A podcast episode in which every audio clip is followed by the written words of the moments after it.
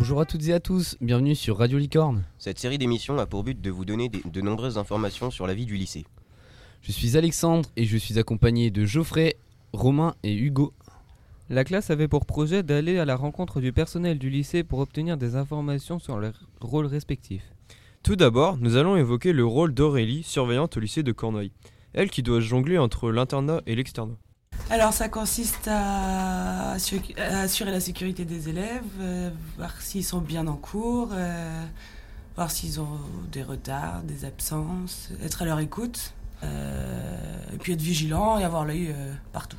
Rappelons l'ambiguïté de leur statut du fait de leur âge qui les rapproche plus des élèves que des responsables. Leur mission principale est de garantir la sécurité ainsi que d'établir le respect dans le lycée. Nous savons que le métier de surveillant n'est pas un emploi sur la durée et Aurélie nous éclaire à propos de ce sujet.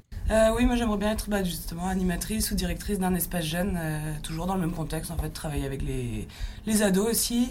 Et oui, c'est vrai que c'est 6 ans maximum euh, le poste de surveillance, ouais. Et vous pensez qu'être surveillante, ça peut vous ouvrir des voies pour ce métier? Oui, parce que euh, du coup, c'est le même public que j'aurais. Euh, là, du coup, c'est la première fois aussi euh, que j'avais cette ex- cette expérience avec des plus vieux, enfin des plus, des plus âgés, quoi. Et euh, donc oui, ça peut, ça peut m'apporter, ouais. Je pense que le métier de surveillant peut ouvrir de larges portes dans le métier du monde du- dans le monde du travail. Tout à fait, c'est vrai que les surveillants sont très ouverts et accessibles. Je suis d'accord, ils sont très proches de nous les élèves. Nous remercions donc Aurélie euh, de nous avoir euh, d'avoir répondu à nos questions. Merci à vous, auditeurs, qui êtes de plus en plus nombreux à nous suivre. À bientôt sur Radio Licorne.